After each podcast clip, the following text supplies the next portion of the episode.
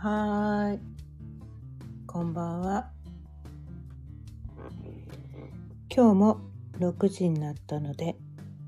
ちょいわろかんの夕飲みほろよいトーク、やっていきたいと思います。今日のお題は、夢 を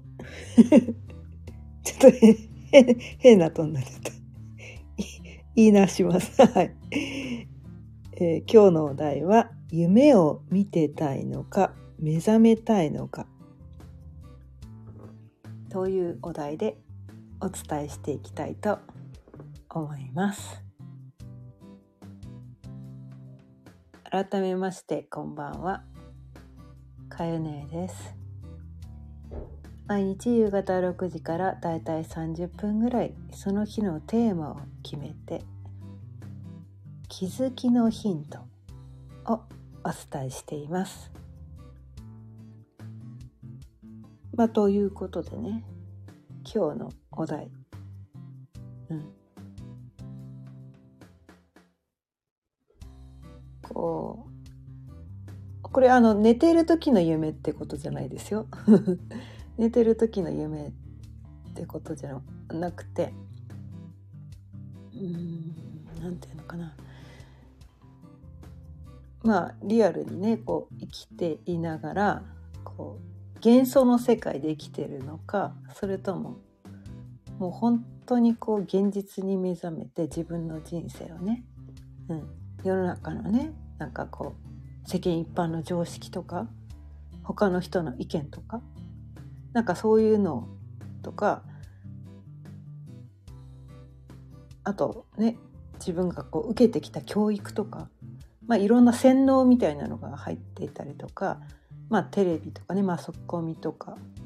いろんなところでこう日々私たちっていろんな考えで洗脳されているんだけど、うん、そういうところからも目目を覚ましてリアルに自分の人生を歩いていくのかっていうのがねこの目覚めるっていうことなんだけど、うん、本当にねこう睡眠してるかこう朝起きるかってその目覚めじゃなくて、うん、じゃなくてこう何ていうかなもうもうなんかいろいろ考えるの面倒くさいからもう周りに流されてそのまま生きてたいのかそれともそうじゃなくて本当はどうなのか。ね。本当は私自分はどういう生き方がしたいのかと自分のこう心に正直に、うん、こう自分に嘘をつかずに、うん、自分に正直に生きるのか、うん、なんかそういうのに向き合って生きるのかっていうね、まあ、そういうちょっと深いテーマだったりするんだけど、うん、まあねこういろんなことを学んできて思うのはぶっちゃけどっちでもいいんじゃないのって 思うんですね。ぶっちゃけどっちでもいいって思うんですよ。それはその人がね多分ね生まれてくる前にどっちの人生を生きたいのかっ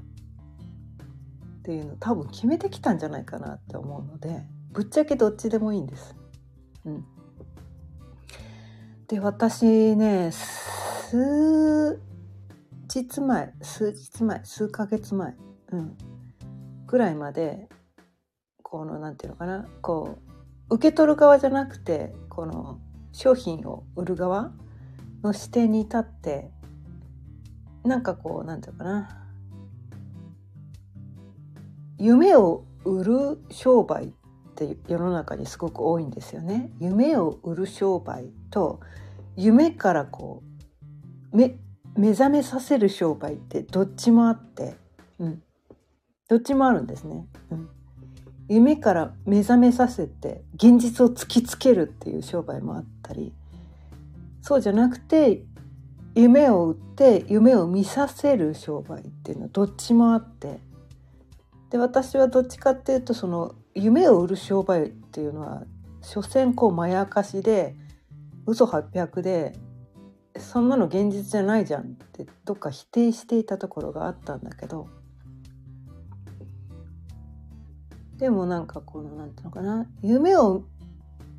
見ていたい人もいるんだなと思って。今世ではその夢を見たままこう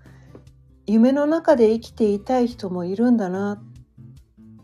っていうのをねちょっと気づいてしまったんですね。うん。まあ、これね何で気づいたかっていうとあの映画の「マトリックス」っていうね映画あるじゃないですか。うん、あれでちょっと気づいてしまったわけなんですね。うん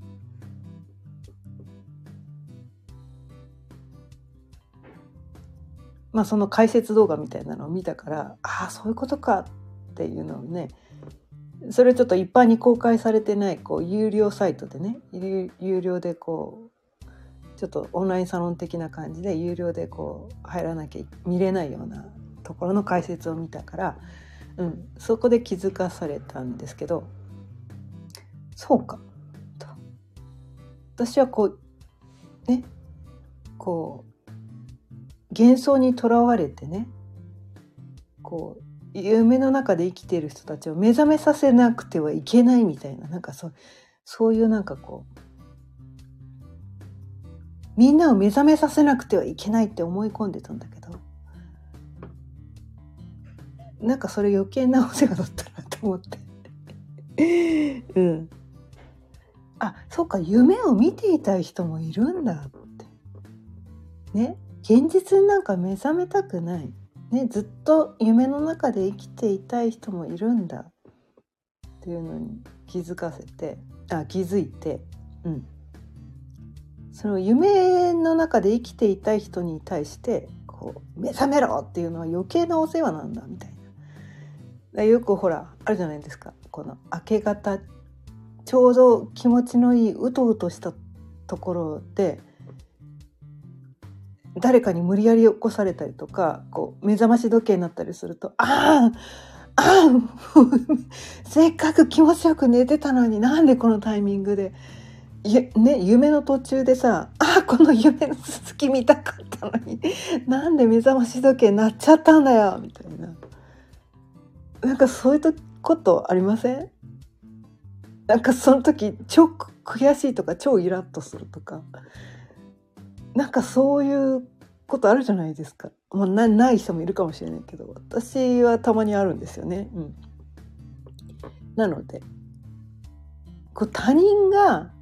無理やり「あなた目覚めなさい」って無理やりねそのその人こう無理やり起こすっていうのは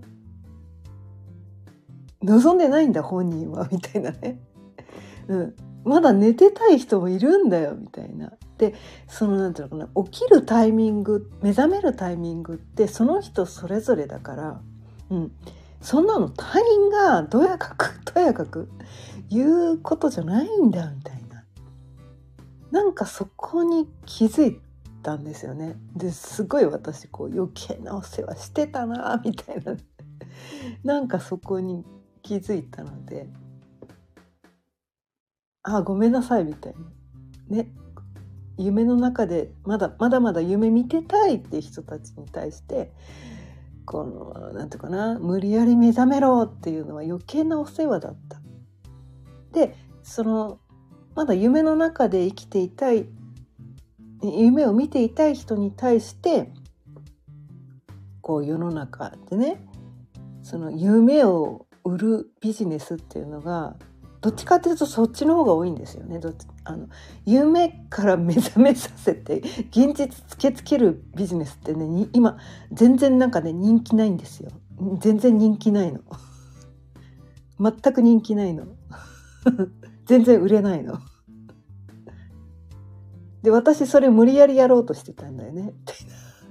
通りで売れないはずだみたいな。だってみんなね夢を見てたいんですよ、うん、私もねこう映画とか大好きだからどんな映画を見るかっていうと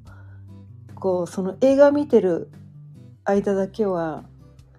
この現実を忘れて夢の世界に没頭できるからそれを見てたりするんだけどで自分もそうやっ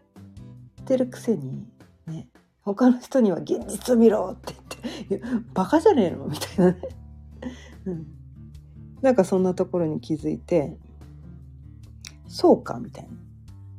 やっぱりこうなんていうのかな。現実がまあ私あんまり現実辛くないんだけど現実はそんなに辛くないのにやっぱりなんかこうそう映画はやっぱりこうドドラマティックなねこう幻想の世界ファンタジーとかね SF とか現実世界ではない世界を見てみたいみたいなね。そういう、まあ、ストーリー的な、ね、なんかそういう自分じゃない自分は経験できないようななんかそういうストーリーが見たいなみたいな。それって夢の世界じゃないですか。現実では起こりえない、うん、そういうのを疑似体験してみたいなみたいなね、うん、なんかそんなところもすごくあるなって思って。そうか現実を突きつけるだけが全ての人のこうなんたためになるっていうのとはまた違う。全ての人が何が欲しいと思ってるかっ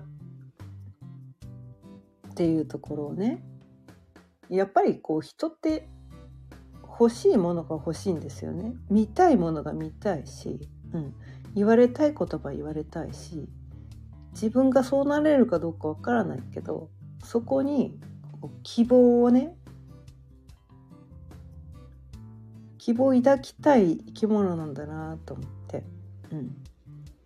だからね素敵なドレスを着たからといって自分がお姫様になれるわけじゃないけど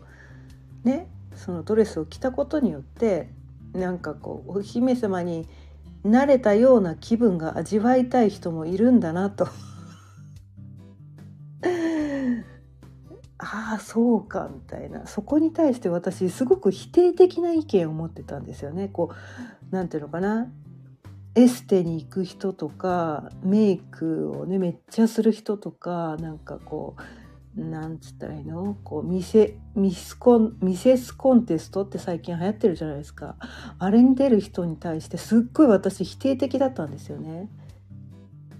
でもあそっかあの人たちはその夢を見たい見ていたい人たちなんだみたいな。私とは違うんだみたいな。でそこをすごくこう否定してたんだけどあの人たちはまだ夢を見ていたいまだ目覚めたくない人たちなんだから別にそれを否定する必要もないんだよねっていうことに気づいて、うん、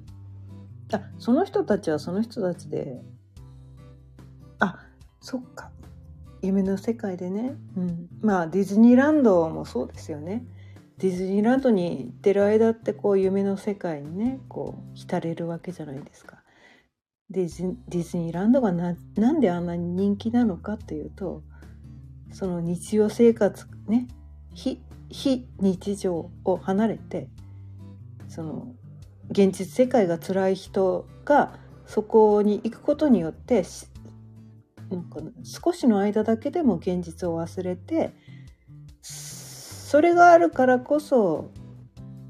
生きていけるっていうそういう時間になってるのかなみたいな。だからニーズがあるってことなんですよね。うん、現実を忘れたい人がそれだけたくさんいるんだって。でそれがなかったら多分現実が辛すぎて生きられない人がたくさんいるんだって。だったらそれってめちゃめちゃ役に立ってるじゃんみたいな。そのね束の間の夢でも逃げ場があることによって私たちって生きていけたりする。あ過去の私もそうだったんですよね若い頃現実が辛くて映画の世界に逃げてたなみたいな今はねちょっとね映画に対するスタンスがね昔とかなり違うんですけど、うん、今はなんかどっちかっていうとこう情報収集みたいなね世の中の人ってどういうこニーズがあるのかなみたいななんかそういうビジネス視点で 見てたりするんだけど、うん、昔は現実逃避ですごくこう使ってたなみたいなところがあって確かに私ね本も大好きで本を本の世界にね現実が辛すぎて本の世界によく逃げてたなとか映画の世界によく逃げてたなみたいな現実をねその映画を見てる間だけは辛い目の前の現実から逃げられるからああれがあったから私は生きてこれたんだっていうなんかそこにも気づけたりとかして。なるほど。現実逃避の何かが必要な人もまだまだこの世にはたくさんいて特に日本はね、うん、特に日本は多くて。でまだまだこう現実に目覚めたくなくて夢を見てたい人もたくさんいるんだ。っていうのに気づいて。でその人たちのニーズに応えるためにいろんなビジネスが成り立ってて。ある意味この世はこう完璧なんだなみたいな。なんかそういうところにも気づけたりとかして、うん、なんかそうなんていうかなこの夢を売る商売っていうのはどっちどこどこか私はなんかこう人を騙してね現実じゃないその現実逃避をさせてその人をなんかこうなんとか堕落させるようなものなのかなと思ってちょっと否定的な感じで見ていたりしたんだけれどもそれがなかったらもしねその人が生きていけないんだとしたらそれってやっぱ必要だよねみたいな。うん。それってやっぱ必要なんだよみたいな。それがあるからその人が生きていられたりするから、うん。だからああそうかみたいな。そうか。だからもうゆるふわスピリチュアルとかね、うん、なんかこうそういうのにちょっと否定的だったりしたんだけど、うん、あの人たちはあの人たちでそのニーズに応えて、うん、そのみんながなんとかねこう毎日生きていけるような何かこう助け舟を出してあげてる人たちなんだっていう目で見られるようになったんですね。うん、できっと何だろうかな。その人も過去にそういう経験をしてなんかそのね辛かった時期があったりとかしてで過去結局なんかこうみんなこう過去の一番辛かった頃の自分のような人を助けたいっていう人がねすごく多いと思うから、うん、なんかそれをやってるだけでこう全ての人がなんだろう何をやってるかってその人なりのこう愛の形が出てるだけなのかなみたいな。うんまあ、中にはね中にはねこう騙して金を巻き上げようって思ってる人もいるかもしれないけど、うん、でもほとんどがそうじゃないんじゃないかなっていうふうに思って。うんとんどはこう過去の自分ね過去の辛かった頃の自分がもしこういうようなビジネスがあったらすごくこうねこういう商品があったら自分は助かっただろうなとか誰かにこういう言葉を言ってもらえたら自分はすごく生きるのが楽になっただろうなみたいな。なんかそういうことをみんなそれぞれねその人それぞれ違うからね人生ね、うん、その自分の人生の中で過去の自分に対して自分に向けて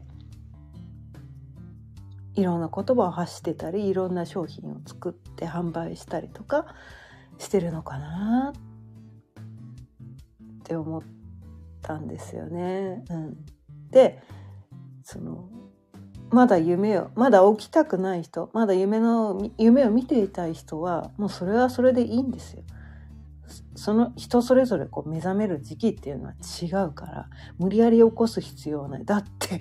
無理やり起こされたらだって気持ち悪いでしょ？みたいな。自分だってね無理やり起こされたら気持ち悪いよねって。で人それぞれこうどの時期に目が覚めるのか目覚めるのかっていうのは多分生まれてくる前にね自分で設定してきてるはずだから、うん、その時は自然に目覚めるから大丈夫。大丈夫なんですよ。周りの人が無理やりね「あなたなんかそんな夢なんか見てないで目を覚ましなさい!」なんてね 周りの人が余計なこと言う必要ないんですよね。うん、ないんです。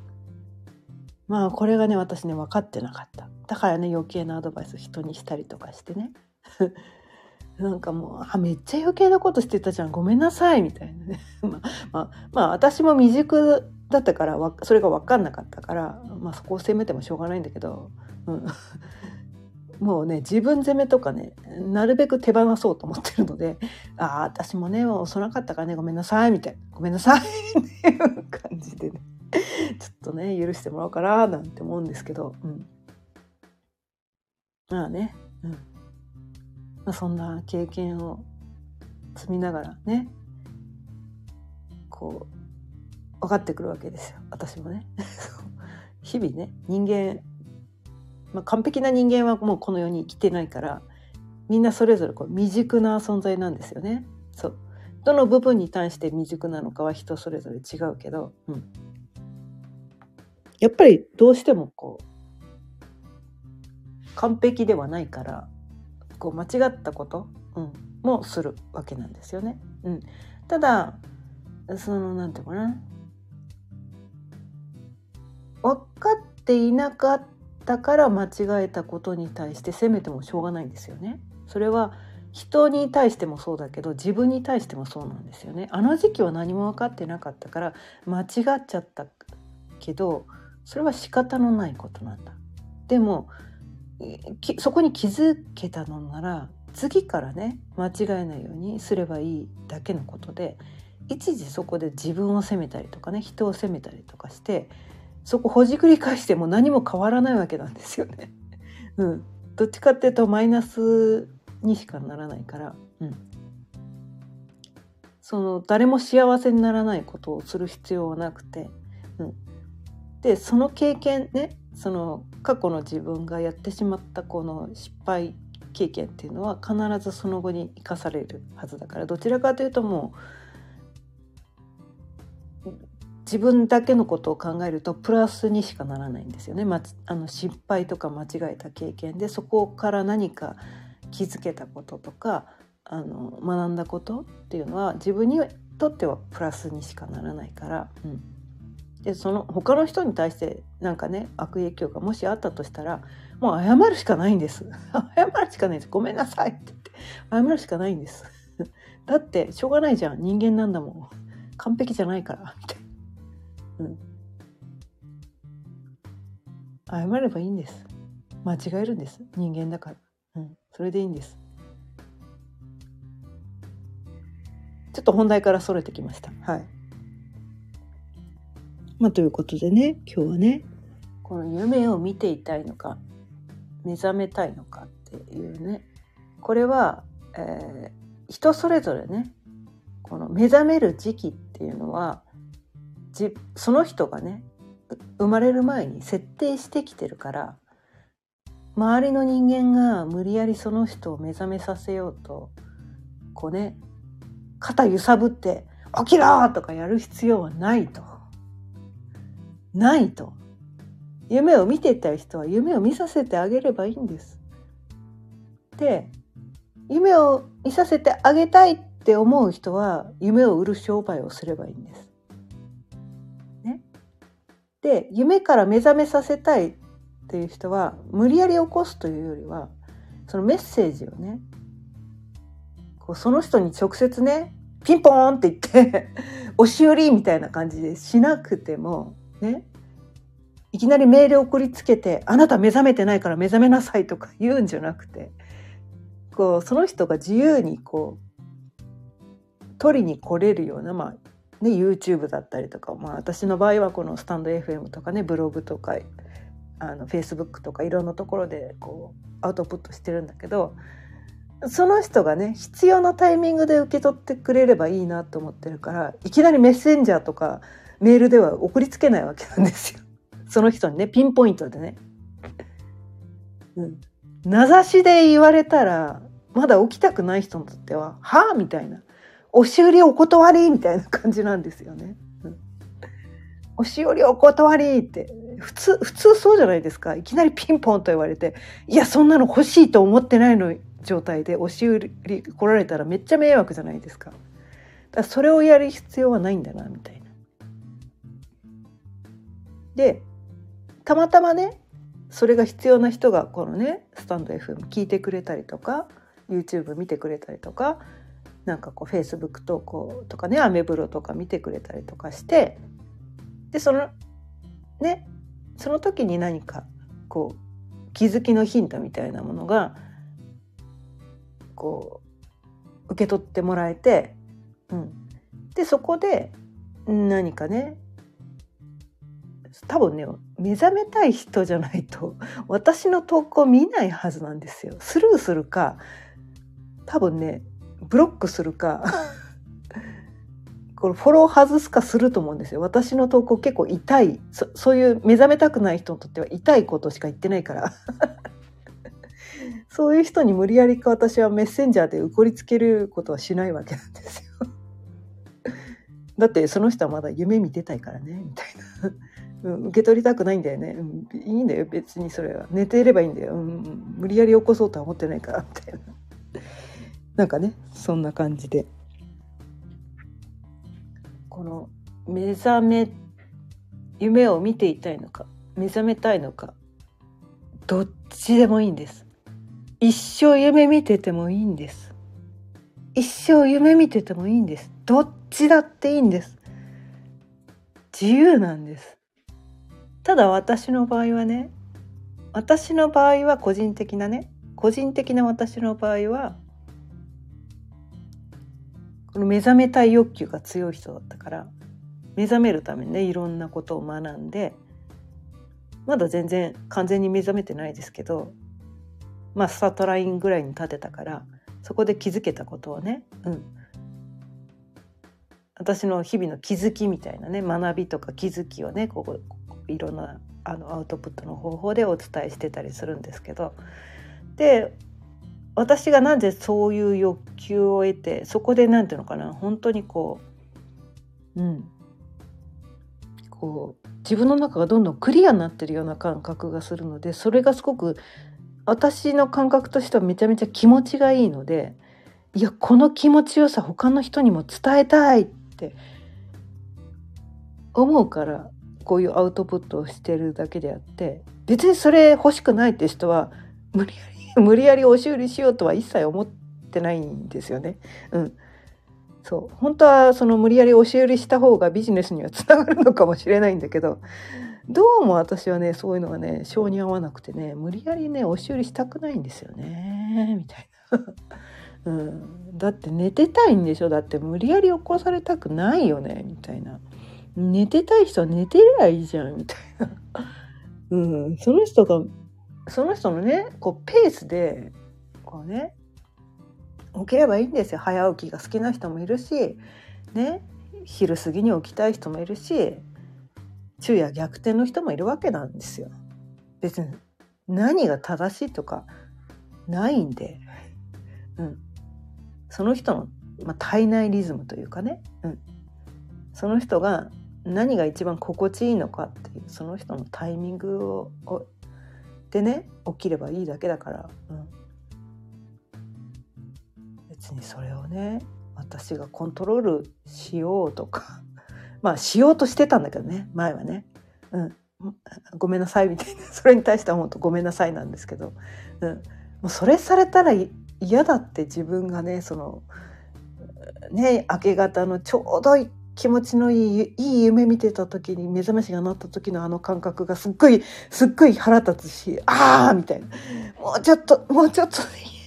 結末が分かったのにあの夢の続きがみたいな。そういうことをねそういうことを振り返ってあ途中で起こされるのってすっごい嫌なんだ。っていうところに気づいてしまったからそれはもうやめようみたいな。そこを私は手放そう。って思ってね。うん。だからこう今日このね音声を聞いてくださってる人の中でもうもうすでに目覚めちゃってる人が周りの人も目覚めささせさせなきゃみたいな無理やりややる、まあ、やりたかったらやってもいいんだけど無理やりやる必要もないんじゃないみたいな そういうところを伝えたいなと思って ちょっと意味深なね意味深な題題でね、これか多分あの目覚めようと強ほども思ってない人このタイトル見たら多分見ない見ないはずなんですよね。うん、ちょっとある程度目覚めてる人がこうこれから目覚めたいと思ってる人じゃないとこの音声聞いてないはずだと思うんだけど、うん、そういう人に対してこう自分が目覚めたからといって周りの人をね無理やり目覚めさせるまあやったら、えー、させたかったらさせてもいいんだけど。うんそれをする必要もないんじゃない？ってそんなにこう無理くりこう頑張って生きなくてもいいんじゃない？っていうのをね。ちょっと私はそこに気づいて、うん、それを伝えた方がいい人もいるのかもしれないなと思って。今日はね。このお題でお伝えしてみました。はい、今日も聞いてくださってありがとうございました。毎日夕方6時からだいたい30分ぐらいその日のテーマを決めて気づきのヒントをお伝えしていますまた聞いてくださったら嬉しいですそれではまた明日さようなら。